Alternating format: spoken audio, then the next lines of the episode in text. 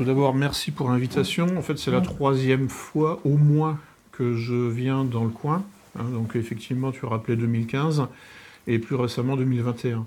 Bon, c'était resté, assez confidentiel en 2021, mais bon, peu importe. De toute façon, à l'époque, on était encore dans, avec le pass sanitaire pour prendre le train, etc. Donc, et, tout le monde était un peu tétanisé. voilà. Donc, euh, voilà. Donc, je, propose depuis des années, effectivement, euh, des conférences sur le thème de la communication. Euh, parce que c'est central. Hein, euh, c'est-à-dire qu'en fait, euh, bon, si, si vous êtes là, c'est que vous êtes animé par un, besoin de diffuser des idées. Hein, le militantisme associatif, hein, ça consiste à diffuser des idées. ensuite, donc, mais la, question se pose de, la meilleure façon de, diffuser ces idées. Donc, il y a des questions d'ergonomie cognitive qui doivent se poser. Donc, c'est un grand mot, mais bon, tout le monde a entendu parler d'ergonomie.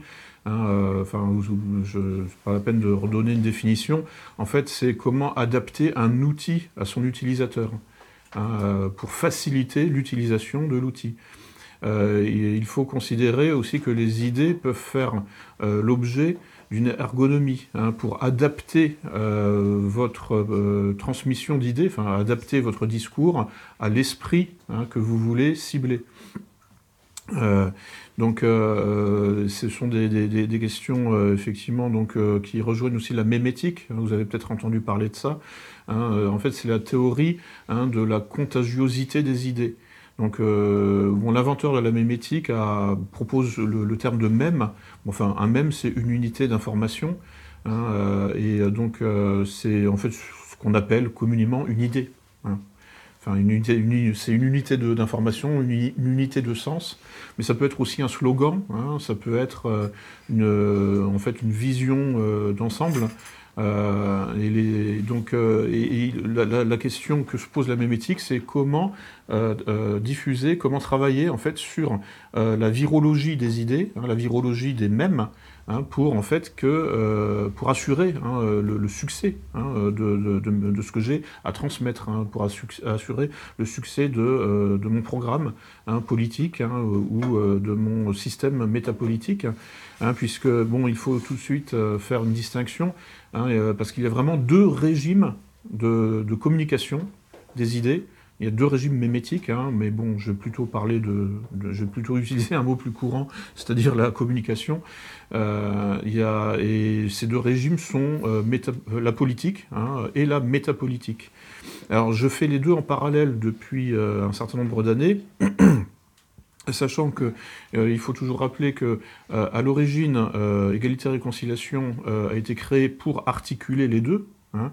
C'est-à-dire euh, le but hein, à la base, hein, enfin à l'origine en 2007, c'était en fait de faire du rabattage électoral pour le Front National, au moyen d'une association qui devait aller chercher deux types de populations le plus loin possible, c'est-à-dire en fait les, en gros la gauche et les musulmans, pour en fait les remettre sur le droit chemin entre guillemets, euh, sur le droit chemin politique. Euh, donc, euh, et donc l'objectif hein, originel euh, d'Alain Soral, c'était d'articuler donc l'associatif, donc le métapolitique, avec la politique de terrain. bon, cet objectif a été un peu, je dirais, abandonné avec les années, mais bon, fondamentalement, c'était ça le point de départ. et c'est ce qu'il faut faire. Hein. mais il ne faut pas se tromper. Hein. il y a en fait un, risque de confusion des genres entre les deux régimes de communication. Donc, euh, donc euh, comme je vous disais, je fais les deux en parallèle, puisque bon, j'ai participé à des campagnes électorales pour euh, le Front National, puis le Rassemblement, le Rassemblement National après le changement de nom, et aussi pour les Patriotes, hein, donc le, parti de Florence Philippot. Donc j'ai une petite expérience de, ces questions-là. Et puis, bon, bah, une expérience, comme vous le voyez aujourd'hui, une expérience de la métapolitique, hein, c'est-à-dire du militantisme associatif. Hein. Et euh, donc, euh, voilà, là, c'est pour vous exposer d'où je parle. Hein. Donc, je parle depuis une expérience euh, qui commence en 2007, puisque j'étais adhérent en 2007 à EER. Et euh, j'ai commencé à m'engager en politique de terrain, là pour le coup, euh, au Front National en 2012.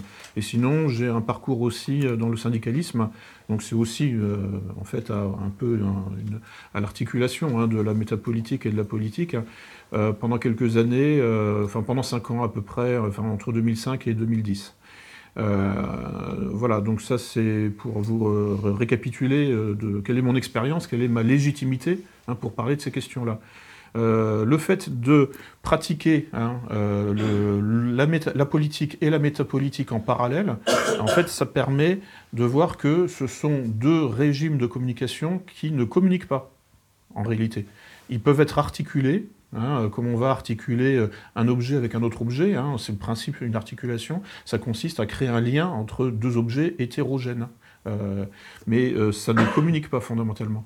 C'est-à-dire que la métapolitique consiste à euh, chercher la, vérité, enfin du moins, ou à soutenir la vérité, ce que l'on pense être la vérité, et, puis donc à la partager, hein, en fait, déjà, premièrement, avec les, amis, avec les, militants sympathisants, etc., et puis ensuite à la diffuser hein, au-delà du cercle restreint des gens, des gens qui sont déjà convaincus.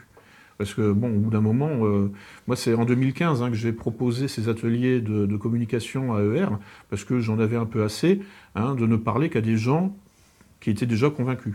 Et j'ai ressenti hein, la, nécessité euh, vitale, en quelque sorte, de, euh, d'essayer de, lancer une, une, approche, de lancer en fait une initiative de communication en extérieur. Euh, pour essayer euh, de, travailler sur le plan théorique et pratique. Euh, mais bon, sur le plan pratique, bon, c'est connu. Hein. En fait, on colle des affiches, etc. On fait un peu de, réseaux sociaux. mais il faut travailler aussi hein, au niveau conceptuel et au niveau, de, au niveau pratique, hein, en fait, mais au niveau pratique réfléchi. C'est-à-dire essayer de réfléchir sur les, bonnes pratiques, pour ne pas voir son compte euh, Twitter enfermé trop rapidement. Vous voyez ce que je veux dire? Parce que c'est ça le risque en fait. Hein. Donc euh, il faut euh, donc appliquer des stratagèmes. Hein. donc il faut faire de l'ingénierie sociale. donc essayer de passer sous le radar hein, pour ne pas se faire repérer trop vite. Et donc et ça, là, on est dans la politique fondamentalement. C'est-à-dire qu'il peut y avoir un mélange de politique et de métapolitique. Mais bon, moi, ce que j'ai euh, euh, compris, c'est que la métapolitique, fondamentalement, ça consiste à diffuser, euh, enfin, à chercher la vérité et, à la diffuser, du moins ce que l'on pense être la vérité, alors que la politique, pas du tout. Ça consiste pas à dire la vérité, ça consiste même pas à dire ce que l'on pense. C'est un autre régime de communication. en quoi consiste la politique, fondamentalement? Ça consiste à définir un discours Hein, qui sera audible par le plus grand nombre. Ça consiste en fait, la politique, à créer du lien social. Euh, et donc euh, le lien social euh, n'est jamais acquis d'avance, hein, et parce que tout simplement, il y a toujours une certaine diversité hein, des, communautés humaines. Alors, en France, aujourd'hui, bon, cette diversité est vraiment extrême. il y a très, enfin, bon, euh, mais bon, euh, imaginons hein, euh, que, nous vivons par exemple dans une tribu amazonienne de, 300 personnes. Bon, là, il y a une, grande homogénéité, une grande uniformité sur le plan ethnique et sur le plan culturel. Tout le monde parle la même langue, fondamentalement. Et quand je dis parler la même langue, c'est aussi au niveau culturel. Enfin, c'est pas simplement la langue maternelle. Hein, c'est aussi tout le monde a le même code éthique tout le monde a la même religion, tout le monde en fait même a la même gueule en réalité, parce que bon, euh, plus il y a d'homogénéité ethnique, hein, plus il y a d'endogamie en quelque sorte, ce qui peut devenir un problème aussi. Hein, euh, euh, mais donc plus les gens se ressemblent physiquement. Et tout ça, bon, ça, ça, ça, facilite évidemment la communication à l'intérieur du groupe. Euh, donc cette euh, communication à l'intérieur du groupe euh, peut être fragmentée, divisée, hein, avec la diversité ethnico-culturelle, hein, c'est-à-dire la diversité, aujourd'hui on appelle ça aussi identitaire. Et là ça devient compliqué. Dans une société de masse Hein, comme la nôtre, hein, de environ entre 60 et 70 millions euh, d'habitants, hein, enfin de, nationaux. Bon, euh, à l'intérieur de cette, masse, il y a déjà une grande diversité sur le plan identitaire, donc il y a déjà une fragmentation, un morcellement. qui aboutit donc à, en fait à, plonger hein, les gens qui font de la politique dans, un, dans, dans, dans, des contorsions rhétoriques permanentes. Parce que, en fait, rien ne va de soi. Quand vous parlez, par exemple, à une tribu préhistorique de 30 personnes, hein, euh, si vous êtes, par exemple, je sais pas, le chef de la tribu, si vous êtes l'homme médecine, enfin, si vous êtes le chaman, etc., ou si vous parlez à 30 personnes hein, que vous connaissez depuis toujours, hein, avec la même expérience, bon, c'est une tribu, ou une tribu élargie à 300 personnes avec là plusieurs familles, en réalité, c'est beaucoup plus facile, et ça va de soi, c'est intuitivement, vous le comprenez, c'est beaucoup plus facile de trouver les mots qui vont toucher les gens que quand vous parlez à plusieurs dizaines de millions d'individus, de tous horizons quasiment, de toutes origines, avec des repères identitaires, ethnico-culturels complètement éclatés. Et ça, c'est le tour de force hein, auquel euh, euh, doivent se prêter hein, euh, bah, les politiciens. Hein, euh, aujourd'hui, dans une société de masse industrielle, euh, euh, avec des médias très développés, hein, comme, on, a effectivement en, France, aux États-Unis, enfin en Occident, en fait partout en réalité. Parce que, bon, des petites sociétés tribales comme ça, de, entre de quelques dizaines ou de quelques centaines de personnes, aujourd'hui il y en a encore, hein, évidemment, mais en fait, bon, c'est pas un modèle à prendre, parce que tout simplement, elles n'ont aucune souveraineté sur leur destin elles sont encore tolérées hein, par le, gouvernement central au Brésil, par exemple, si c'est en Amazonie ou en, en Papouasie-Nouvelle-Guinée. Euh, il y a encore comme ça des isolats ethniques hein, qui sont tolérés par euh, finalement la mondialisation. Mais bon, euh, ils sont sur un siège éjectable et je pense qu'il ne reste pas beaucoup de temps à vivre. C'est comme des eaux humains, en fait, hein, que l'ONU ou je sais pas quoi va protéger, en fait, au nom de la, du droit des peuples autochtones. Mais bon, est-ce que, veut, est-ce que nous voulons ça en tant que Français? Je vous rappelle, on est censé être la cinquième puissance mondiale. Bon, on ne peut pas développer des schémas de raisonnement politique hein, de type euh, tribal, de type euh, préhistorique, en fait, euh, c'est-à-dire de type survivaliste, en quelque sorte. il faut adapter le survivalisme à l'ère industrielle, euh, à l'ère atomique hein, euh, et à l'ère, euh, comment dire, postmoderne, avec effectivement donc un, un hyper développement des médias hein, et de toutes les questions afférentes, hein, c'est-à-dire effectivement les stratagèmes, etc. sachant que bon, la, notion de stratagème, c'est-à-dire de ruse dans la société, de ruse en politique, existe depuis quasiment toujours. C'est-à-dire qu'effectivement, elle se pose moins dans des petites unités tribales, parce qu'en fait tout le monde est d'accord quasiment. Donc il n'y a pas besoin de fabriquer le consentement des autres à, mon projet. Globalement, il y a un consensus euh, qui est facile à construire. Euh, en revanche, bon, la notion de stratagème euh, arrive très rapidement dans l'histoire de l'humanité. Déjà au 5e siècle avant Jésus-Christ, elle apparaît à peu près au même moment en Occident, c'est-à-dire chez les Grecs, hein, Platon, etc. euh, les, philosophes grecs. Et puis, euh, à peu près au même moment, en Chine, hein, c'est Sun Tzu, euh, comme vous, enfin, tout le monde connaît l'art de la guerre. Pourquoi? Parce qu'en fait, les, sociétés, enfin la société athénienne, hein, enfin les, villes, les cités-États grecques, Athènes ou et Sparte, ou les, villes, comment dire, en Chine, enfin les, agglomérations urbaines chinoises étaient déjà comptaient déjà plusieurs milliers de personnes. Hein, il y avait déjà, en fait, hein, euh, la, déjà la question de la négociation qui se posait, c'est-à-dire la, construction du consensus, euh, qui ne va pas de soi, enfin qui ne va pas forcément de soi. Euh, moins on est nombreux, plus c'est facile, hein, plus la démocratie est directe. Et plus on est nombreux, et même si on cultive, on entretient une homogénéité identitaire, à un moment de, de toute façon, la question des intérêts divergents va se poser. Euh, et donc, euh, dans ce cadre, hein, euh, qu'il faut toujours avoir présent à l'esprit, hein, c'est-à-dire que nous ne sommes plus une société primaire, une société primitive. Nous sommes une société industrielle de masse et en plus, en plus affectée par le mondialisme, hein, donc la, fragmentation identitaire. Donc en fait, la question qui se pose en métapolitique, c'est-à-dire dire, euh, proclamer ce que l'on pense être la vérité, proclamer la vérité pour aller vite, hein. euh, ça, c'est très noble, mais ça, c'est de la métapolitique. Mais ça ne marche pas ensuite si on veut commencer à se poser la question de prendre le pouvoir, hein, en réalité, donc d'influencer autrui euh, dans un contexte politique que, je, répète, hein, de masse, hein, industrielle, etc. Et là, il va falloir trouver euh, d'autres, d'autres manières de communiquer qui ne peuvent plus se contenter de cultiver la sincérité, l'authenticité, la spontanéité. Tout ça, c'est valable dans le champ métapolitique.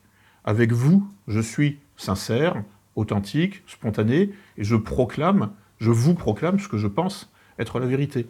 Voilà. Et c'est possible, parce que là, on est 40. Voilà. Bon, et même si on faisait, enfin, au mois d'août, là, on est un peu plus nombreux, donc on est 300, 300, 350, je sais pas, mais bon, malgré tout, ça reste une petite unité. Et puis bon, euh, de toute façon, on est tous d'accord en fait. Hein, voilà. Euh, mais c'est aussi, euh, moi, ce qui, me fatigue, c'est qu'on est tous d'accord. Donc à quoi ça sert de parler encore Enfin, vous voyez. Donc je peux faire part de mon expertise en communication parce que j'ai un petit parcours universitaire. Donc sur les, oui, je, je, récapitule ça rapidement, juste une parenthèse. Donc j'ai commencé mon parcours, on pourrait dire intellectuel, avec des études de philosophie. Bon, ce qui m'intéressait euh, assez rapidement, c'était la question du langage, hein, parce que en réalité c'est central, puisque le point de départ de la philosophie, c'est quoi? Ce sont des joutes verbales.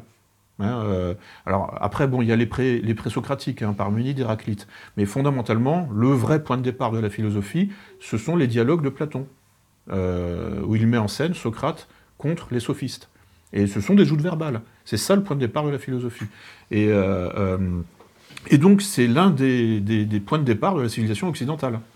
Hein, euh, la pensée platonicienne euh, est vraiment fondatrice. Hein. l'œuvre de Platon. Euh, ensuite, bon, bah, Aristote rajoute une couche avec sa rhétorique, hein, mais il n'abandonne pas le sujet des joutes verbales ou des joutes oratoires. les Romains aussi, bon, la Rome antique, évidemment, a beaucoup travaillé là-dessus, notamment sur la question du droit.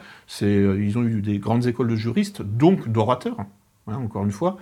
Euh, donc c'est quelque chose qui est absolument central euh, pour une civilisation, hein, c'est le rapport de force dans le langage hein, euh, que, Platon met en scène hein, quand il oppose Socrate et les sophistes.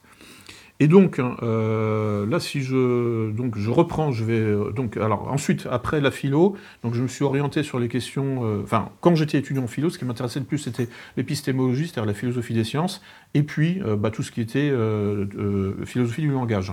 Donc, après, je me suis plongé sur la, dans la philosophie analytique, hein, Wittgenstein, l'école, de Vienne avec Carnap, et puis après, je me suis dit, bon, bah, je ne ferai pas carrière en philo parce que bon, j'ai essayé de passer le CAPES une fois, c'était une catastrophe. Donc bon, je vais aller euh, directement euh, sur la communication. Donc j'ai fait un DEA de communication. Et puis après, je vais encore refait euh, un, diplôme en sciences du langage, enfin en linguistique, quoi, appliqué pour, pour enseigner le français comme langue étrangère aux adultes en fait. Donc pour enseigner le français non pas aux enfants dans les écoles, mais au public FLE, hein, français langue étrangère. Donc aux adolescents, aux adultes étrangers en fait qui apprennent le français. Euh, voilà, donc ça, c'est mon parcours. Donc en fait, le, langage, c'est un peu ma spécialité. Et puis donc toutes les questions effectivement de, de, communication. Euh, donc je ferme la parenthèse euh, et je reviens donc à ce que je disais. Oui, voilà. Donc le point de départ euh, en fait, c'est absolument central. Enfin, C'est-à-dire que la, question, euh, tant que nous ne serons pas entièrement remplacés par des robots, hein, en fait, euh, bon, la question du langage va se poser. Et la question des rapports de force dans le langage. Hein, puisque tout, tout, tout part de là, enfin en politique, hein. c'est-à-dire il s'agit donc non pas de, enfin en, en, métapolitique et en politique, puisque la métapolitique consiste à, faire du prosélytisme, hein, c'est-à-dire essayer de diffuser le plus largement possible euh, notre vérité. Et, donc là, effectivement, on peut cultiver hein, euh, ces qualités hein, euh, sous un certain angle, que sont l'authenticité, la sincérité, la spontanéité. en revanche, en politique, on est tout de suite dans le rapport de force. C'est-à-dire qu'en fait, mon but, c'est de convaincre. donc je dois m'adapter à un auditoire Hein, euh, c'est-à-dire une cible en fait, qui est soit indifférente, hein, euh, euh, dans le meilleur des cas, soit carrément opposée. et donc là, je ne peux plus me contenter d'être sincère, authentique et spontané. Ça, c'est terminé là. si, sinon, tout simplement, je, je, je, deviens, je suis inaudible. donc là, il faut effectivement bah, commencer à faire de l'ingénierie sociale, dont, la définition par Kevin Mitnick euh, donc euh, pirate euh, informatique, hein, qui, est un des fondateurs de l'ingénierie sociale dans sa version piratage justement du facteur humain, dans sa version du piratage psychologique. Qu'est-ce que c'est L'ingénierie sociale, c'est l'usurpation d'identité et l'abus de confiance. Alors bon, ça peut, c'est un peu effrayant dit comme ça, euh, mais, euh, mais en réalité, bon, ça donne, je dirais, une orientation générale. On n'est pas obligé, hein, euh, évidemment, en fait, de, de, d'en rester là quand on fait de la politique. Mais il faut savoir que il va falloir sortir de notre posture, hein, de, notre entre-soi, hein, donc de cette posture de militants, tous convaincus, tous d'accord, puisqu'il va falloir effectivement aller chercher Hein, euh, les autres, l'autre, euh, le plus loin possible. Euh, et, pour, en plus, un projet qui est noble, hein, qui consiste à créer du lien social. Créer du lien social dans, un, dans une masse hétérogène. Hein, donc il y a cette question de l'autre, c'est-à-dire cette question de l'altérité et de l'articulation dialectique des contradictions. c'est ça la politique. Euh, le militantisme, en fait, c'est euh, quelque part, c'est un peu, c'est un peu comme dans les sectes. on est tous d'accord, et voilà, et puis on, est en quelque sorte euh, tous ensemble contre le reste du monde. Hein, et donc, on s'articule au reste du monde. Mais la question du lien social en interne ne se pose pas, puisque a priori, enfin, elle peut se poser si des dissensions, si des schismes apparaissent. Hein, notamment euh, à la faveur d'une épidémie de bleuite, par exemple. Hein. Je ne sais pas si vous connaissez cet épisode-là de, la, guerre d'Algérie, euh, quand les services de renseignement français, euh, pour dissoudre, en fait, hein, pour diviser hein, le FLN, ont commencé à lancer la rumeur qu'il y avait des agents infiltrés au service des Français au FLN donc des Algériens qui auraient constitué une cinquième colonne, hein, donc une opposition contrôlée au sein du FLN, alors qu'en fait il n'y en avait pas. Et que le FLN, enfin que les, militants euh, et les, soldats euh, du FLN euh, bah, étaient tous soudés, hein, tous comment dire, sur la même ligne, et il n'y avait pas d'espions infiltrés. Mais les services de renseignement français ont réussi à faire croire aux Algériens du FLN qu'il y avait que les Français avaient des espions infiltrés à leur service.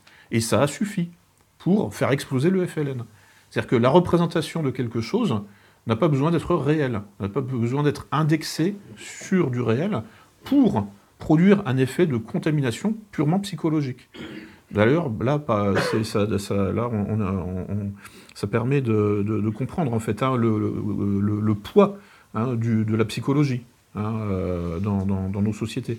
Euh, nous, avons euh, un, pied euh, dans le réel et un pied dans la représentation du réel.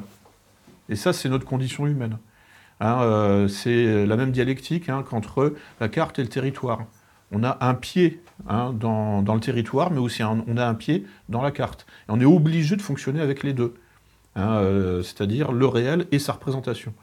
Et il est possible de produire des effets dans le réel depuis la représentation du réel. Hein, euh, on appelle ça aussi, par exemple, des prophéties autoréalisatrices. C'est un, concept, en fait, hein, euh, qui, est, bien connu hein, et qui, désigne ces mécanismes qui produisent des effets dans le réel depuis une représentation du réel. En fait, c'est de la magie. Je veux dire, euh, concrètement, c'est vraiment ça. C'est-à-dire depuis la parole, puisque la représentation du réel est essentiellement structurée par de la parole, depuis la parole, je produis des effets sur le monde concret, sur le monde réel, sur le monde matériel. Bah, c'est ça la magie. Je dis abracadabra, boum, et je produis, je fais apparaître quelque chose. Euh, en fait, nous sommes enfin, nous, nous faisons de la magie euh, à chaque instant, à chaque seconde quasiment, euh, comme M. Jourdain faisait de la, prose sans le savoir hein, dans, le, dans la pièce de Molière.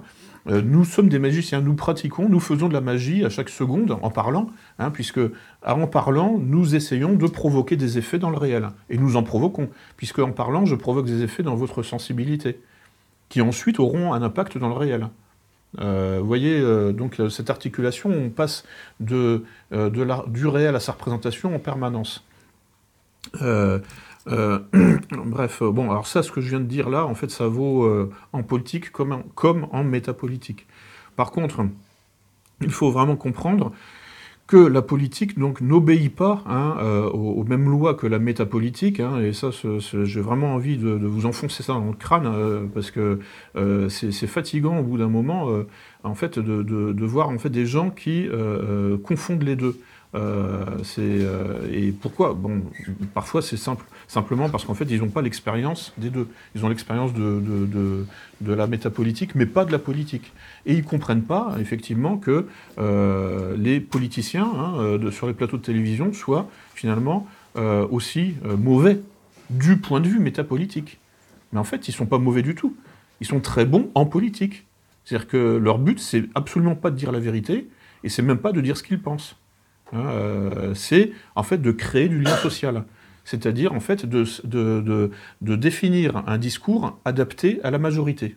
Hein, et ça, c'est quelque chose, ce principe-là, en fait, hein, qui, est, le cœur de l'activité politique, définir un discours adapté à la majorité, euh, c'est universel. Et ça, c'est de tout temps. Encore une fois, mettez-vous dans les conditions d'une euh, tribu préhistorique.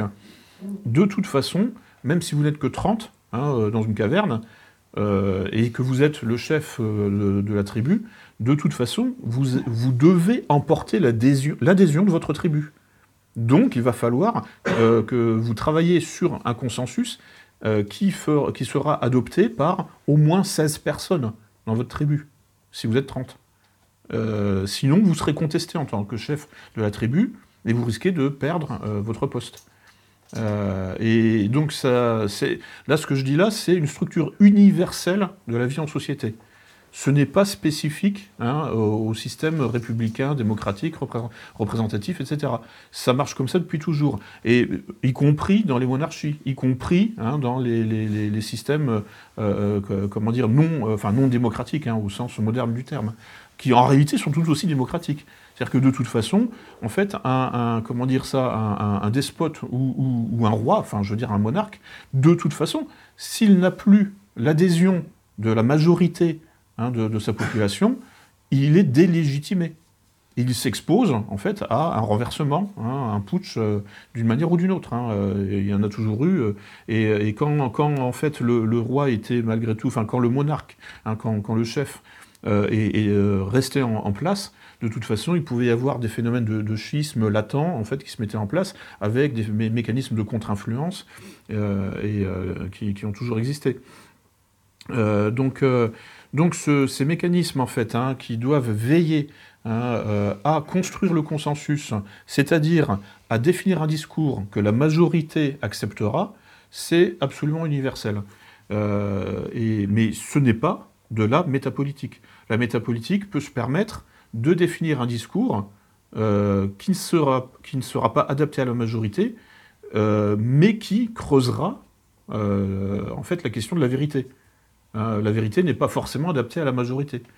Euh, donc c'est un peu la différence entre finalement, on pourrait dire, je, vais faire un peu une métaphore, mais entre euh, euh, comment dire la, science appliquée et, la, recherche fondamentale et la recherche appliquée. La, métapolitique fait de la recherche fondamentale, hein, mais à un moment, hein, si on veut que ce soit diffusé dans la société, il va falloir se poser la question de la recherche appliquée, et là, en fait, il faut trouver des stratagèmes enfin, ou du moins des stratégies. Peut-être pas des stratagèmes, en tout cas pas dans un premier temps. Et euh, quand je dis euh, des stratégies, c'est-à-dire en fait, euh, on ne peut plus s'adresser à autrui spontanément. C'est-à-dire qu'on s'adresse à autrui avec une idée derrière la tête. C'est ça une stratégie. C'est un plan, en fait. Donc, et la politique consiste à s'adresser à autrui, mais y compris en interne, hein, avec une idée derrière la tête. Cette idée consiste pas forcément à manipuler les gens, hein, euh, mais en tout cas à euh, produire un discours que tout le monde acceptera, au moins 51% du groupe. Euh, donc vous voyez que les, les, principes hein, de la démocratie représentative, enfin du système électoral, en réalité, en fait, sont de toute façon universels. Aucune société ne peut durer hein, sans, sans qu'il y ait un consensus. Enfin, je veux dire, intuitivement, vous le comprenez. Une, société, même une société tribale de 300 personnes, de toute façon, a besoin d'un consensus minimum. C'est-à-dire qu'il y ait au moins 51% de ce groupe humain qui soit d'accord pour collaborer, pour travailler, pour que les individus convergent. Hein, c'est l'idée de toujours, euh, en fait, c'est la géométrie. Hein. L'ingénierie sociale à ce niveau-là, c'est une modélisation géométrique du lien social. Hein, euh, et vous pouvez construire et déconstruire le lien social. Euh, donc le construire en créant du consensus, donc de la convergence, mais vous pouvez le déconstruire aussi, donc en lançant des épidémies de bleuite, des épidémies d'accusations mutuelles d'opposition contrôlée. Et si vous, si, vous arrivez à lancer ça, c'est-à-dire faire monter la méfiance au sein du groupe, le groupe se disloque tout seul. Hein. Après, c'est quelque part, c'est autonome en fait. Hein. Au bout d'un moment, il y, a aussi, il faut jouer avec ce biais psychologique hein, qui est assez courant, surtout chez les Français. C'est le besoin de se dire qu'on est plus malin que les autres. Et en fait, euh, accuser, voire de l'opposition contrôlée partout, Hein, ça permet hein, de satisfaire ce, petit plaisir narcissique qui consiste à dire mais moi je suis plus malin que les autres. Et je vois hein, euh, là dans, le groupe là dans l'assistance euh, où est euh, l'agent des RG là en fait. Il y en a un là. Voilà. Non mais voilà. Et en fait mais le, comment dire si enfin ce, phénomène radicalisé ça aboutira en fait à, tout simplement en fait à ça peut aboutir en fait à ce que à ne plus voir que des agents des RG partout quoi. Et ça c'est le mécanisme de la paranoïa mais vraiment au sens psychiatrique du terme. Quand on, a quand on est convaincu d'être euh, encerclé en fait par des agents d'influence euh, qui, nous manipulent, euh, etc. donc bon, ça c'était précisément l'objectif hein, des renseignements français quand ils ont lancé leur opération psychologique de la bleuite au sein du FLN. Hein, tout le monde a commencé en fait à, se, percevoir mutuellement hein, comme en fait un agent ennemi. Euh, alors qu'en fait, non, il n'y en avait pas. Euh, enfin, vous voyez, mais c'est absolument fascinant. Moi, je, suis bloqué là-dessus depuis des dizaines d'années maintenant parce que c'était mon thème de recherche, euh, pour mon mémoire de philo, hein, mon mémoire de maîtrise, c'était les relations entre le réel et l'imaginaire et comment l'imaginaire peut façonner le réel. Mais depuis, depuis rien, en fait, depuis du vent. C'est juste du, virtuel. Comment euh, et ensuite bon je me suis plongé aussi dans l'œuvre de Baudrillard hein, et puis euh, donc euh, qui, a beaucoup travaillé sur, cette articulation du réel et du virtuel.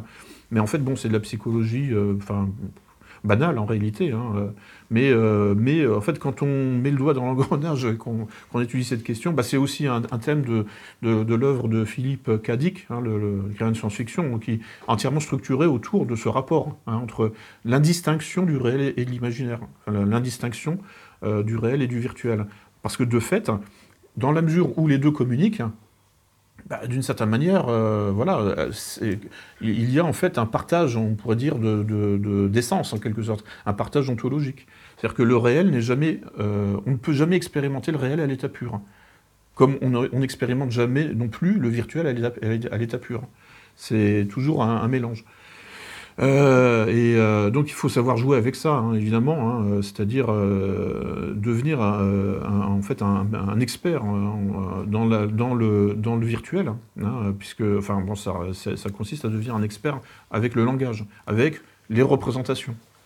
Et pour ensuite il y a deux manières effectivement donc de de, en fait, de, savoir, de, savoir manipuler, hein, de savoir euh, euh, travailler justement sur le virtuel, enfin, c'est-à-dire sur les représentations, sur le langage, sur la parole. Hein. donc il y a effectivement la manière politique et la manière métapolitique. Et donc là, euh, donc là, bon, là, maintenant, je, vais aller vraiment directement sur l'ingénierie sociale après avoir fait ce préambule, enfin ce préambule qui a duré peut-être la moitié de l'exposé, mais qui, est absolument nécessaire pour vraiment distinguer hein, les deux domaines. Hein, que sont la métapolitique et la politique, et, euh, leur légitimité. Hein. C'est-à-dire qu'on rencontre souvent des gens euh, qui vous disent oui, mais si la politique, ça consiste finalement à, ne plus pas être dans, la sincérité, euh, à ce moment-là, ça ne m'intéresse pas. Donc là, on voit des gens qui sont en, phase de régression préoedipienne, en fait. C'est-à-dire que c'est des gens qui n'assument pas d'être dans une société complexe. Euh, ce sont des gens qui veulent rester collés à maman, hein, qui veulent rester justement dans ce... qui, sont finalement en pleine dérive sectaire, hein, qui, cherchent le groupe fusionnel. Hein, le groupe fusionnel, c'est quoi? Euh, En fait, c'est un groupe dans lequel on croit qu'on est tous d'accord. Euh, ça, toutes les sectes commencent comme ça.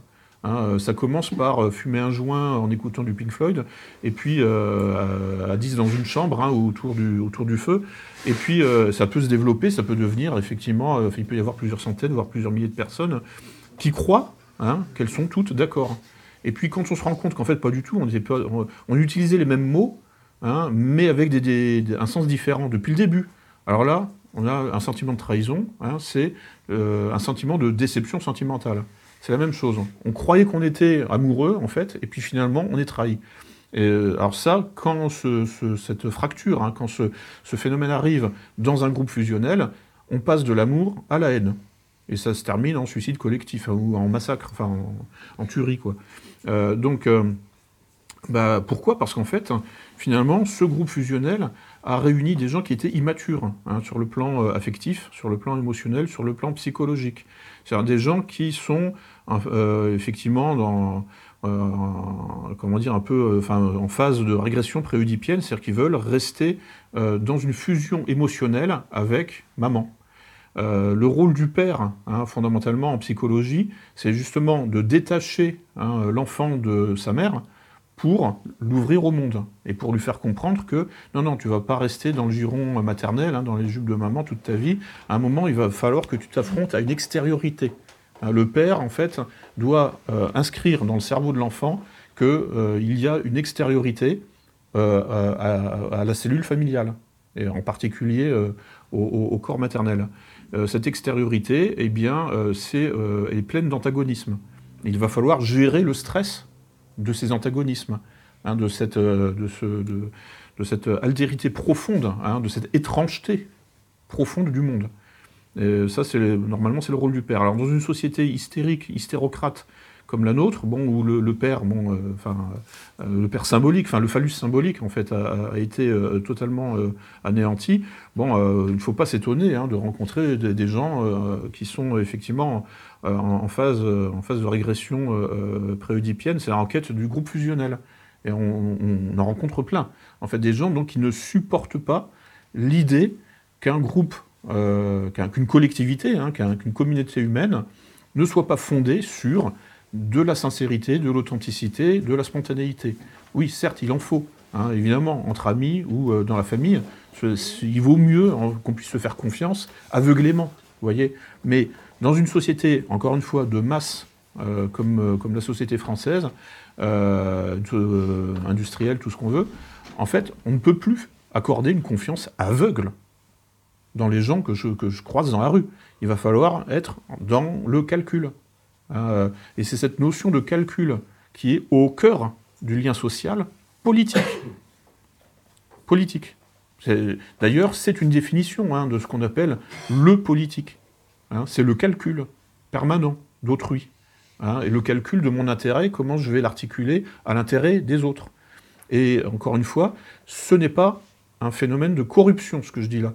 Parce que très souvent, euh, on rencontre encore, euh, voilà, des, gens qui sont, euh, qui, en fait, qui souffrent en réalité de vivre dans ce monde hein, qui, est, plein de calculs justement, hein, peut-être trop, mais bon, et qui, aimeraient bien être un peu moins justement dans le calcul et un peu moins, un peu plus dans la fusion, hein, c'est-à-dire dans la confiance aveugle, et mais et qui vont vous dire, oui, mais si c'est ça le monde moderne, à ce moment-là, j'en veux pas. Mais non, c'est pas ça le monde moderne, c'est le monde tout court. Ça a toujours été comme ça. Euh, la corruption est native de la condition humaine. Euh, et quand je dis la corruption, c'est-à-dire en fait, euh, en gros, tout ce qui est calcul stratégique, calcul d'intérêt, et, c'est-à-dire qu'il faut là, quelque part, se déconditionner hein, d'un certain nombre de schémas culturels, hein, notamment monothéistes, hein, avec le jardin d'Éden, c'est-à-dire le monde qui précède la corruption.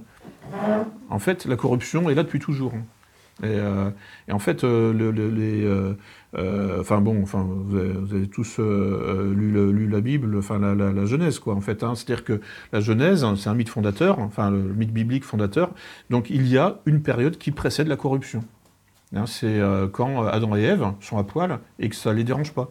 Et puis ensuite, il y a le serpent euh, euh, euh, qui, qui, va, qui, va, qui va promettre, effectivement, c'est un peu le mythe prométhéen aussi, en fait. Hein, on retrouve des archétypes. Hein, là, vous voyez Carl Gustav Jung.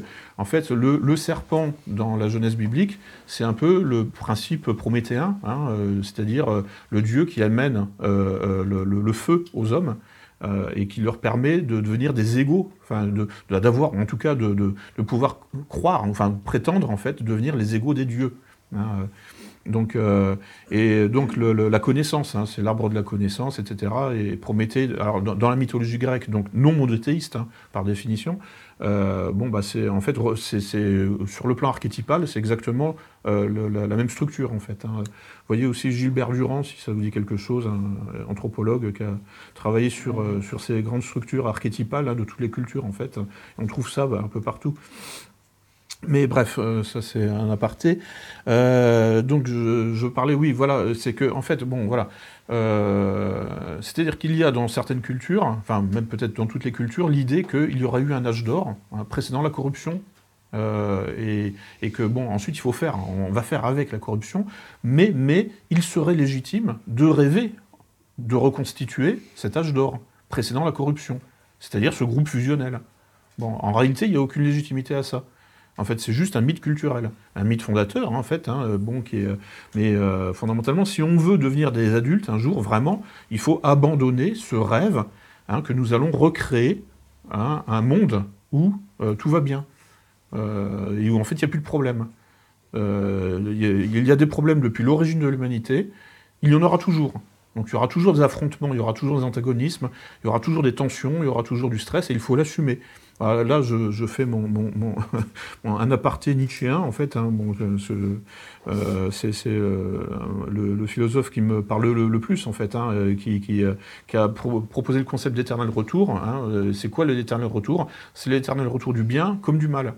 Et en fait, il n'y a pas à chercher autre chose au-delà de ça. Puisque, en fait, l'idée que on va en finir avec la corruption, ça veut dire, c'est synonyme d'en finir avec le mal, avec un grand M. Euh, et, ça, ça correspond en fait à une matrice euh, psychique d'origine culturelle mais euh, qui, qui, qui, en fait, qui a en fait une, extension, hein, comme je disais, c'est archétypal, c'est-à-dire qu'on trouve ça dans quasiment toutes les cultures. mais ça ne veut pas dire que c'est réel, ça ne veut pas dire que c'est vrai. C'est juste, en fait, ça, exprime un besoin psychologique. Euh, en fait, c'est un lot de compensation, en quelque sorte. Euh, c'est le fait de se dire que, bon, à un jour, on en finira avec les souffrances, avec les problèmes, avec les, tensions, avec les antagonismes, hein, avec les, rapports de force. Eh ben non, on n'en finira jamais avec les rapports de force. Et ça, il va falloir le faire comprendre aussi hein, à, tous les grands utopistes, hein, les Klaus Schwab et, autres, comment dire, euh, euh, pacifistes en réalité, parce que euh, les utopistes sont des pacifistes. Hein, le mondialisme est un projet d'en finir avec la diversité, avec la multiplicité, sous un gouvernement mondial qui permettra en fait hein, de gérer le monde de manière unifiée et centralisée hein, depuis un mur d'écran dans un bureau à Genève.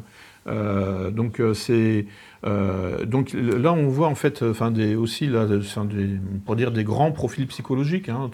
Qui, euh, et, effectivement, bon, les utopistes sont toujours des pacifistes qui rêvent d'unifier le monde. Euh, eh bien non, ça n'arrivera jamais. Le monde sera toujours éclaté. Hein, c'est bah, Schwab qui, disait là au, au, dernier rassemblement du G20, notre problème, c'est que le monde est fragmenté. Euh, et, bon, la guerre en Ukraine a rajouté une fragmentation, hein, évidemment. Enfin, c'est une, source de tension, hein, une cause en fait de morcellement. Mais c'est très exactement ce que les mondialistes euh, en fait euh, ciblent. En fait, les mondialistes veulent en finir avec cette multitude, avec le concert des nations au, pluriel. en fait, les mondialistes veulent en finir avec le pluriel. En fait, ils veulent en finir avec le, le multiple. et Donc, le, donc bon, c'est juste un songe creux, en fait, c'est infaisable. C'est parce que ça supposerait d'en finir avec le réel. Hein. dans la définition lacanienne, hein, le réel, c'est quand on se cogne. Donc le réel, c'est quand, justement, on rencontre une altérité. et, donc, et donc, et la politique, c'est ça. Ça consiste à gérer le réel, c'est-à-dire quand on se cogne. Et ça consiste en fait donc à savoir définir un discours, malgré tout, euh, adapté à euh, une extériorité euh, et adapté à une, diversité, adapté à une, à une, multitude. Et, le point de départ, c'est ça. Le point de départ de la politique, c'est l'antagonisme. alors que le point de départ, qu'est-ce que j'ai dit? Le point de départ de la métapolitique, c'est l'unité hein, militante, c'est le groupe fusionnel en quelque sorte, euh, alors que le point de départ de la politique, c'est exactement le contraire. Le point de départ du politicien, c'est qu'il est en territoire hostile. C'est ça le point de départ. Euh, il faut toujours avoir ça en tête quand on voit, euh, je sais pas qui, Marine Le Pen à la télé. Son point de départ, c'est qu'elle est en territoire hostile et qu'elle doit convaincre à peu près 45 millions hein, d'individus en France, puisque c'est à peu près le, corps, électoral, euh, je crois, est, euh, composé d'environ 45 millions de votants euh, potentiels.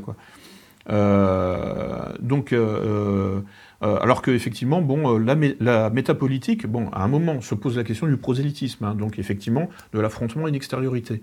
Mais on est, on, comment dire ça, on, est, on ne part pas du territoire hostile. Enfin, le, point de départ, en fait, c'est que nous allons euh, euh, diffuser notre vérité, euh, et, mais dans une perspective, hein, effectivement, qui, en fait, où le lien social est déjà préexistant. le lien social n'est pas à construire. donc vous voyez, en fait, ces deux approches, deux attitudes. Enfin, veux dire, quand vous êtes sur les marchés et que vous distribuez votre acte, vous ne savez pas à qui vous parlez. Donc bon, là, on va dire, euh, effectivement, euh, quelque part, c'est une situation commune à la politique et à la métapolitique. Hein, euh, mais et puis bon, il y a aussi bon une part de sincérité et d'authenticité hein, quand on fait de la politique. Mais en fait, ce que je dois faire d'abord, quand je suis sur, le marché, sur les marchés, que je distribue mes, tracts du RN en période électorale, c'est que je dois d'abord m'adapter à la demande. Euh, c'est-à-dire, je ne dois pas. Euh, si je, enfin, la, la, différence est parfois extrêmement fine, hein, mais euh, savoir jauger, en fait, à quel moment je peux dire ce que je pense et à quel moment je dois, en fait, m'adapter à ce que pense l'autre. Voyez? Et c'est toute cette, cette, difficulté, là, cette dialectique, hein, cette, dialectique extrêmement fine entre, en fait, quand, comment dire, quand, quand, quand est-il productif ou contre-productif de dire ce qu'on pense? Et quand il vaut mieux euh, ne pas dire ce que l'on pense et chercher en réalité à plaire à, l'auditoire. Euh, c'est-à-dire qu'en fait, si je dis ce que je pense, je ne cherche pas forcément à vous plaire. Enfin, c'est une question de priorité. Euh, mais dans certains cas, c'est contre-productif de dire ce que je pense sans chercher à vous plaire. Euh, par contre, si je cherche d'abord à créer un consensus, c'est-à-dire en fait à élaborer un discours adapté à la majorité, euh, eh bien, mon point de départ, c'est vous plaire. C'est pas dire ce que je pense. Vous voyez, et en fait, c'est donc on retrouve en fait, hein, c'est un peu comme le yin et le yang, on retrouve de, finalement du métapolitique dans la politique, hein, au niveau des attitudes, hein, au niveau de la méthode de communication. on, on retrouve de l'un dans l'autre, toujours. Euh, mais c'est une question de dosage. C'est-à-dire qu'en métapolitique, je peux, je m'autorise à dire ce que je pense avant d'essayer de vous plaire. En politique, c'est le contraire. Je dois vous plaire avant de dire ce que je pense. Vous, voyez la, différence? Euh, En fait, euh, tout est là. Hein. Et, et, donc, la politique est un art de la séduction, hein, fondamentalement.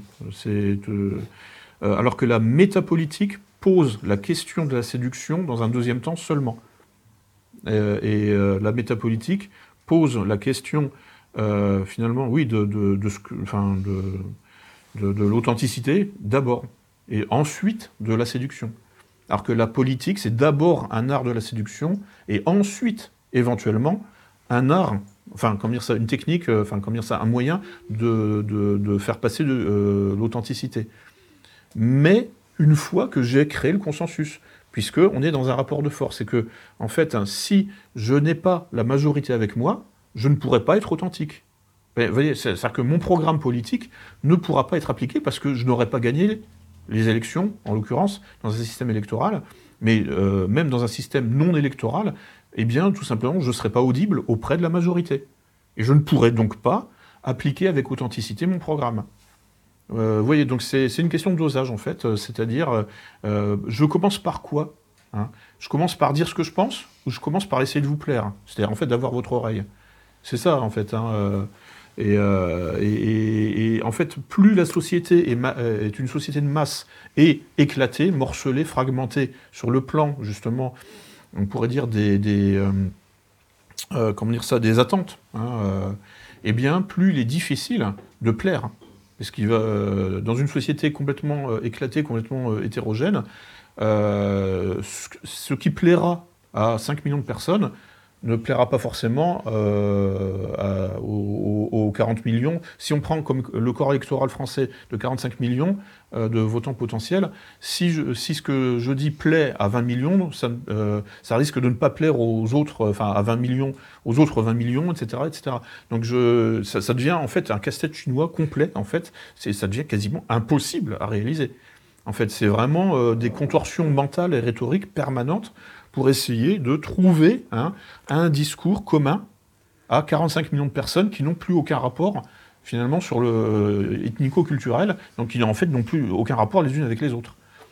Euh, en fait, c'est une espèce d'atomisation complète. Hein, euh, de, la, enfin, nous vivons en France une atomisation complète de la société. Hein, c'est un peu la guerre de tous contre tous, et nous n'en sommes qu'au début. Mais enfin ça commence euh, avec mai 68 et ça ne fait que, euh, s'amplifier. Hein. ce phénomène, c'est ce que c'était ce que disait euh, la, morale hein, de Welbeck dans les particules élémentaires. Hein, les particules élémentaires, c'est quoi en fait? C'est une métaphore de l'individu postmoderne, hein, post 68 art. Donc complètement éclaté et il n'y a plus, plus rien qui fait du lien, plus rien qui fait de l'unité. Euh, et, euh, donc réussir à, discours, à, tenir un discours qui fait l'unité dans une société qui est animée par un mouvement d'entropie sociale euh, structurelle depuis des décennies, c'est quasiment impossible. Enfin, c'est une, une, performance. Enfin, c'est une, une, comment on dit. Enfin, une, c'est une, enfin, une, espèce de tour de, de, de, force, quoi, en fait. Hein. C'est-à-dire qu'en fait, bon, euh, il, faut réussir à faire de la négantropie sociale dans un environnement qui, lui, est animé par un mouvement d'entropie sociale, enfin d'entropie sociale EN, hein, E-N-T-R-O-P-I-E, euh, c'est un mouvement en fait d'éclatement. Euh, et donc de, désordre et de déstructuration. Il faut réussir à, par la parole, lutter, hein, remonter hein, le courant, comme les saumons qui remontent le, courant de l'entropie sociale au moyen en fait euh, bon, bah de, de, stratégies rhétoriques qui vont réussir à faire de l'unité hein, dans une société qui n'en a plus. Euh, et euh, encore une fois, je précise, cette question-là se pose aussi dans les sociétés déjà unifiées puisque de toute façon, il y a toujours un risque, malgré tout, hein, euh, d'éclatement, euh, y compris dans, dans, dans, une tribu préhistorique de 30 personnes. Enfin, il y a toujours des, des une contestation, de, de euh, des contestations possibles, en fait, internes, en fait, des schismes, hein, des, des, comment dire ça, des, des tensions internes qui peuvent arriver. Bon, ça a donné l'idée à, à, Gregory Bateson, là, un, un, anthropologue qui a participé à, aux conférences Macy, euh, où en fait, euh, euh, c'est en fait eu un cycle de conférences hein, qui s'est tenu aux États-Unis entre 1945 et 1955 à peu près. J'ai plus les dates exactes en tête. Et en fait, qui a réuni des intellectuels qui se sont appropriés la cybernétique pour en faire une application sociale et politique. Euh, donc, euh, on est passé de la cybernétique, c'est-à-dire euh, le, calcul mathématique hein, de la balistique, hein, parce que c'est ça le point de départ. Hein, quand Norbert Wiener invente la cybernétique, c'est pour essayer de minimiser les, effets de choc en retour, les effets de recul balistique. Euh, et euh, donc euh, ensuite, ça a été transposé. Enfin, il y a eu donc des, conférences qui ont réuni des, intellectuels dans un cadre interdisciplinaire qui venaient de divers horizons pour s'approprier hein, cette, méthode de calcul balistique et l'appliquer dans le domaine social et politique. Et Gregory Bateson faisait partie justement de ces intellectuels. Il a, notamment produit un concept important en, justement en ingénierie sociale, c'est la schismogénèse c'est-à-dire en fait les phénomènes euh, naturels hein, euh, d'entropie sociale hein, qu'on peut observer dans toutes les sociétés humaines. C'est-à-dire les, phénomènes en fait centripètes hein, euh, qui aboutissent en fait à l'éclatement du groupe. et ils existent, l'état naturel. Mais une fois qu'on a repéré les causes de ces mécanismes d'entropie sociale, donc en fait ces, mécanismes d'éclatement naturel de la société, ou des groupes humains, eh bien, en fait, une fois qu'on a repéré les causes, on peut les activer soi-même. Et là, on passe à l'ingénierie sociale, c'est-à-dire euh, euh, le, travail intentionnel hein, sur le lien social. Enfin, le travail méthodique, rationnel, scientifique sur le façonnage du lien social. Euh, et donc le, façonnage, éventuellement, schismogénétique, hein, c'est-à-dire produisant des schismes, produisant des scissions, euh, un peu comme euh, euh, les, phénomènes de scissiparité là, des, bactéries hein, qui se divisent à l'infini. Hein, donc, et ça, bon, bah, alors le, thème de l'opposition contrôlée, hein, appliqué notamment dans l'opération de la bleuite, comme je disais tout à l'heure, bon, bah, c'est ça, c'est, ce fut une opération de schismogénèse. Et, et, donc, en fait, alors après, il y a une autonomie de la contamination virale par cette, cette paranoïa mais elle, peut être euh, euh, accélérée, elle peut être amplifiée volontairement euh, et à volonté, hein, quand, on, se rend le maître des mécanismes hein, de cette contamination virale paranoïaque. et quand on, les modélise, en fait, hein, quand, on les schématise, on peut s'en emparer, on peut devenir, comment dire, on peut les, mettre en conscience et les activer euh, à volonté. Euh, donc, euh, il me reste combien de temps Ça, fait combien de temps que je parle En fait, bon, peut-être. donc, bon, je vais, je vais, je vais conclure. Hein, ouais, voilà. Bon, bah, je vais conclure. Alors, oui. donc. Donc j'espère en fait que j'ai fait passer le message, hein, c'est-à-dire que en fait bon la métapolitique, hein, c'est-à-dire le militantisme, hein, euh, a sa légitimité, mais fonctionne, repose euh, sur euh, repose et fonctionne sur la base en fait de fondements, de fondements psychologiques, émotionnels, mais aussi de fondements méthodologiques qui n'ont vraiment aucun rapport avec ceux de la politique. Enfin, quand je dis aucun rapport, si, comme je disais, c'est une question de dosage. Hein, c'est-à-dire que, en fait, ce qui est productif en métapolitique peut être contre-productif en politique, et inversement. Hein, euh, c'est-à-dire qu'en fait, si je passe mon temps à calculer hein, euh, mes effets, mes effets de manche en quelque sorte, sur autrui, euh, bien au bout d'un moment, en métapolitique, dans un cadre militant, ça risque d'être perçu comme un comportement un peu artificiel, un comportement un peu pédant, peut-être. voyez? Donc en fait, le, le, calcul stratégique de mes effets de communication sur autrui, en fait, c'est normal en politique, mais c'est pas forcément normal en métapolitique. Euh, bon, sauf là, en ce moment, quand je vous parle, là, je calcule à fond, hein, évidemment. Enfin, chaque mot hein, que, je, que je prononce euh, est réfléchi, pesé, sous-pesé depuis des années. Bon, mais là, c'est parce qu'on est dans un cadre, justement, on pourrait dire, de, de prestation, enfin, de, comment dire ça, de, de, un cadre de rhétorique, en fait. Hein. Euh, et, euh, et, et, puis en plus, de toute façon, c'est quand même subordonné euh, euh, en fait, à euh, un, effort que, comment dire ça, enfin, c'est subordonné en fait à mon désir de transmettre une vérité et de dire ce que je pense. Donc là, je vous dis ce que je pense. Hein, mais en, revanche, effectivement, ce n'est pas forcément productif, ça peut être contre-productif hein, sur un plateau de télé, hein, avec en plus des journalistes qui, qui, vous, qui essaient de vous faire tomber qui, qui essaie de vous pousser à la faute en permanence. Euh, et là, en fait, il ne faut pas se contenter de dire ce qu'on pense. Hein. il faut réussir, en fait, à euh, éviter les pièges que nous tendent euh, les journalistes, tout en... donc, en fait, il faut s'adresser à deux personnes, enfin, à deux cibles en même temps. les journalistes et puis les gens qui regardent la télé, là, les millions de, Français moyens qui regardent la télé et qui, eux, en fait, ont envie d'être rassurés. Parce que c'est ça aussi. Hein. Euh, en fait, euh, si vous tenez un, discours anxiogène, bon, euh, c'est bon si vous avez les flics avec vous. Hein. C'est quand Emmanuel Macron nous dit nous sommes en guerre. Bon, c'est parce que les flics vont ensuite nous encercler et vont nous interdire de sortir pendant deux mois. Donc si vous avez les moyens de cogner sur la population, de lui faire peur, etc., mais il faut les moyens concrets, vous pouvez tenir un discours anxiogène. en revanche, euh, bon, si vous tenez. Euh, ensuite, ce qu'il faut, c'est euh, impérativement, dans un deuxième temps, apporter la solution. Hein, vous créez le problème et vous apportez la solution. Donc, en fait, si vous tenez un discours anxiogène, mais que vous n'apportez pas de solution, vous créez de la méfiance. Enfin, vous créez des tensions. et là, donc, en fait, vous ne faites qu'une partie du travail. Hein. mais il, faut impérativement gagner la confiance de votre cible. Ça, c'est vraiment, euh, en fait, le principe de base de l'ingénierie sociale, euh, c'est donc de savoir jouer sur donc trois types de liens euh, sociaux.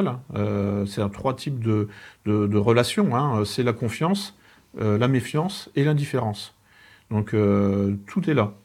Hein. Il faut se rendre maître hein, de ces trois types de relations et savoir en fait les faire monter et descendre à volonté. et comment eh bien, donc en appliquant hein, donc le, fameux triangle de Karpman, euh, d'après euh, Stephen Karpman, qui a donc modélisé le système projectif euh, du, psychisme humain en trois places. donc, c'est-à-dire qu'en fait, le système projectif, c'est la manière dont je, dont je veux que les autres me voient et la manière dont je vois les autres, c'est-à-dire en fait les qualités dont je pars autrui et les qualités dont je voudrais euh, euh, que, le, que autrui me parle. Euh, donc c'est entièrement fondé sur le narcissisme primaire. Hein. Et en fait, on essaye toujours, enfin en fait les grandes structures, après on peut, enfin donc c'est un jeu de rôle en fait. et il y a 40 000 rôles possibles.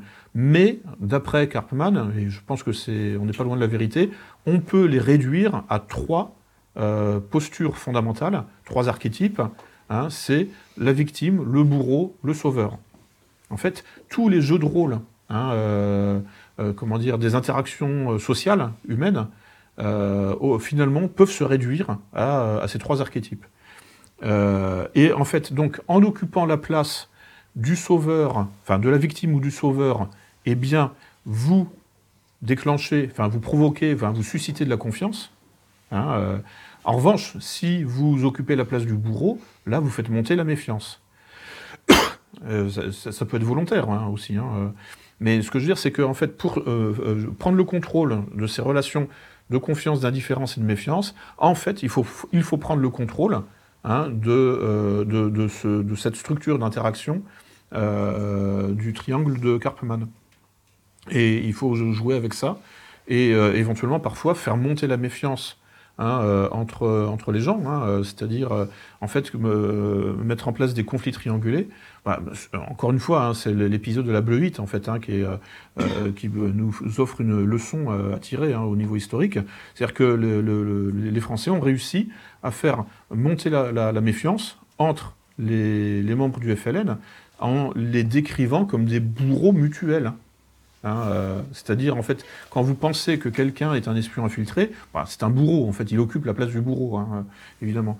Donc, euh, si vous arrivez euh, donc à, faire, bah, ou, je sais pas, comme les médias, par exemple, pour, préparer la première, pour, préparer la Première Guerre mondiale, les médias ont décrit les Français et les Allemands comme des bourreaux mutuels autour de la question de l'Alsace-Lorraine. Euh, et donc, euh, donc ça, ça, ça, fait monter en fait hein, la méfiance. Hein, ça a creusé un, fossé euh, de méfiance hein, entre les Français et les Allemands. et, qui était préparé en fait. L'opinion publique était préparée à l'affrontement, mais des années en, avance. donc ça, voilà, ça c'est des exemples concrets. et puis, et puis sinon, bon, en règle générale, bon bah là, voilà, effectivement, en métapolitique, en fait, on ne se pose pas ces questions-là finalement, puisqu'on n'essaye pas, on n'essaie pas de plaire, du moins pas pour commencer. On essaye de dire ce qu'on a sur le cœur, en quelque sorte, euh, ou le résultat de nos recherches. Euh, et en revanche, en, politique, il faut impérativement avoir hein, ces notions présentes à l'esprit dès le début. Hein, il faut se présenter comme le sauveur, en quelque sorte. Et, et on coupera au montage. non, il faudra mettre un, trucage, je sais pas quoi, un fond vert.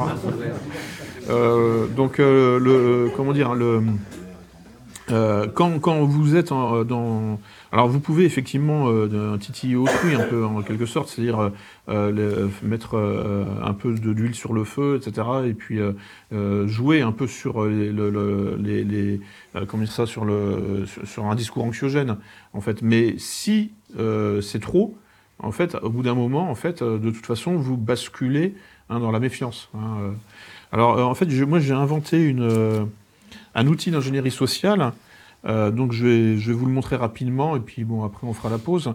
Euh, J'ai appelé ça le tableau, de, un tableau de relation tout simplement. Alors ça permet de, travailler, enfin de commencer en fait à visualiser le lien social.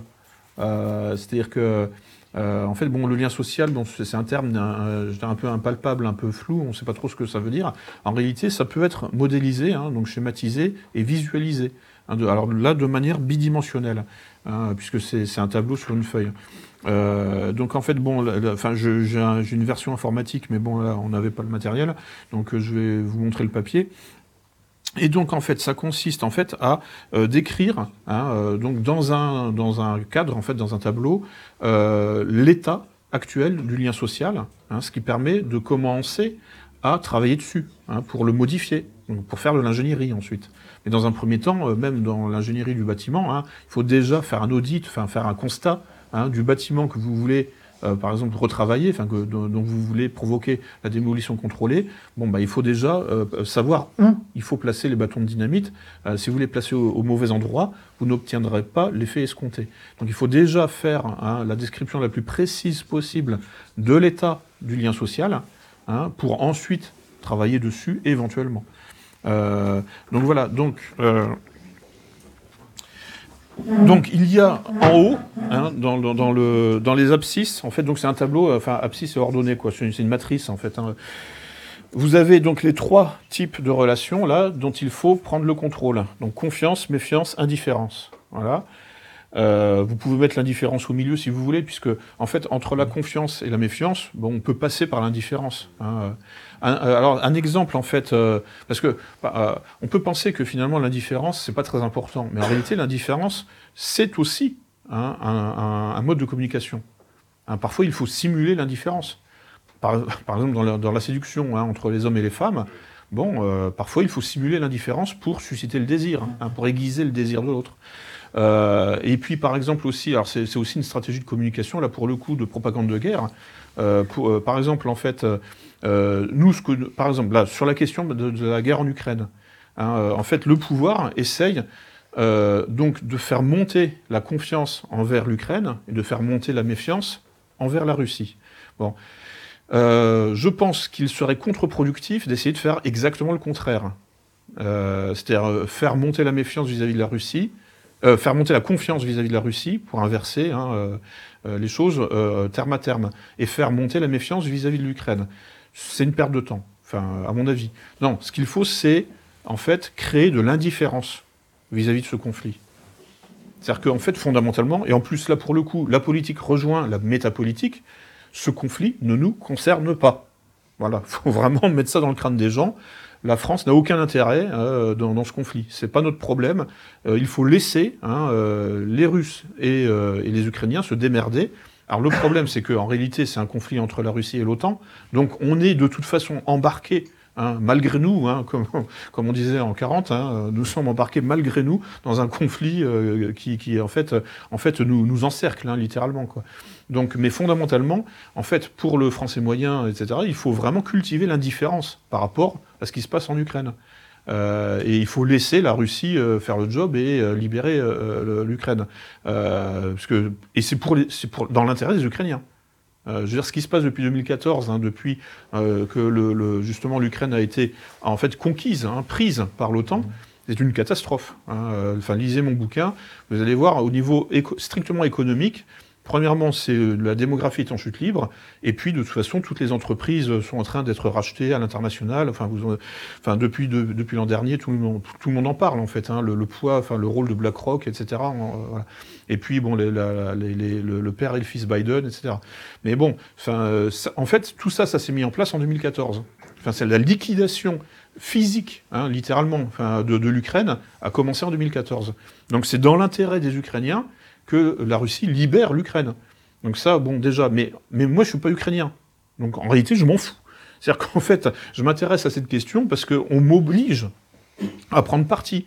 Euh, c'est-à-dire qu'on me demande euh, d'avoir confiance en Zelensky et de me méfier de Poutine. Alors qu'en réalité, je, euh, je m'en fous, ce n'est pas mon problème. Et c'est comme ça depuis 2014. Depuis 2014, on me demande d'aimer, de soutenir l'Ukraine et de haïr la Russie. Donc euh, là, on est vraiment dans la création de confiance, on est dans l'ingénierie sociale à l'état pur, là, en fait. Hein. Euh, fabrication, création de confiance, création de méfiance. Et en fait, euh, nous, en tant que militants, nous devons créer de l'indifférence. Hein, et ça évitera, en fait, à ce petit crétin de Jordan Bordella d'applaudir Zelensky au Parlement européen. il est minoritaire dans son parti, hein, je peux vous l'assurer. Mais bon, c'est quand même, enfin, plutôt inquiétant. Enfin, ça risque. J'espère que, que, enfin, le bon, on mettra ça sur le compte de sa jeunesse. Hein. Mais bon, euh, moi l'an dernier, j'ai voté pour l'autre, en fait. Hein. Donc j'ai pas de, pas de, j'ai pas de, comment dire ça, de, de regret. Euh, bref, euh, donc oui, voilà. Donc là, voilà. Donc là, il y a les trois types de relations dont il faut prendre le contrôle. Et puis ensuite, les cibles. Alors les cibles, ça peut être euh, par exemple, un, leader politique, hein, par exemple Poutine, par exemple, hein, ou ça peut être une idée hein, aussi, tout simplement, ou ça peut être, euh, comment dire, en fait, un mème. par exemple, euh, la Covid-19. On ne sait pas exactement ce que c'est, en fait. Non, mais je veux dire, c'est un mème, en fait. C'est une unité d'information. Mais est-ce que ça existe vraiment? Enfin, quels, sont les symptômes, en fait? Personne ne sait exactement, puisque ça peut être des symptômes grippaux, ça peut être des symptômes de pneumonie, ça peut être des symptômes de rhume, enfin, c'est protéiforme. Mais ça existe en tant que même. Covid-19 existe, ça circule. En fait, c'est un virus, en réalité, essentiellement euh, mémétique, justement, c'est essentiellement, c'est un virus sémantique, en fait.